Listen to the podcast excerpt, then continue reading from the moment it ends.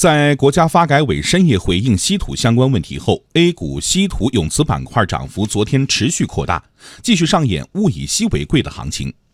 温州红枫、五矿发展等十多只个股涨停，其中龙头金利永磁在过去十个交易日中斩获八个涨停，股价翻番。今年以来，稀土永磁指数强劲上涨，目前已经累计上涨超过百分之七十四。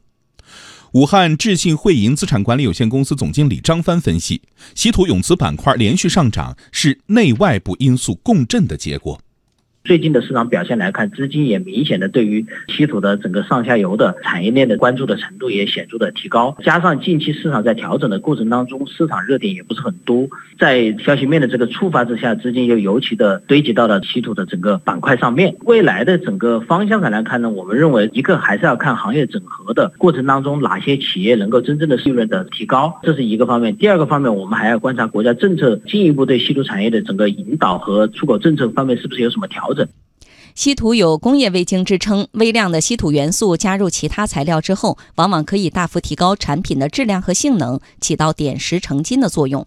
稀土元素在冶金、石化、光学、激光、储氢、显示面板、磁性材料等现代工业领域都有广泛应用。特别是随着科技革命和产业变革的不断进步，稀土的战略价值和重要意义更加凸显。中国有色金属工业协会副会长兼秘书长贾明星说：“没有稀土，就没有高新科技行业。”稀土叫工业味精嘛，它是很重要一个战略资源，在好多功能材料里面能起到很重要的作用。在永磁材料方面，在发光材料方面，在好多 LED 新材料方面，这是非常重要的一个原材料、基础材料。它用途很很广泛的，国防啊、军工啊，包括手机啊、电视机啊、显示器啊、节能灯啊，都是要用稀土的。包括我们的新材料，新材料里面的稀土也是起很重要的作用。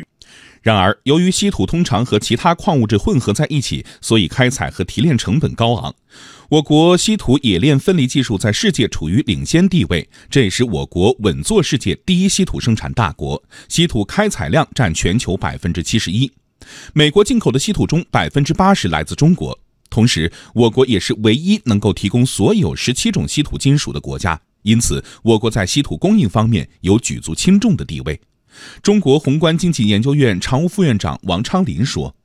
中国的这种稀土呢，应该说，呃，质量好，数量多，成本比较低，很多国家就是发达国家都进口中国的稀土作为主要的来源。中国呢，就是下一步呢，就是要进一步加强这种稀土产业的统筹规划管理，推进这种有序开发，实现可持续发展，造福中国人民，也造福世界人民。”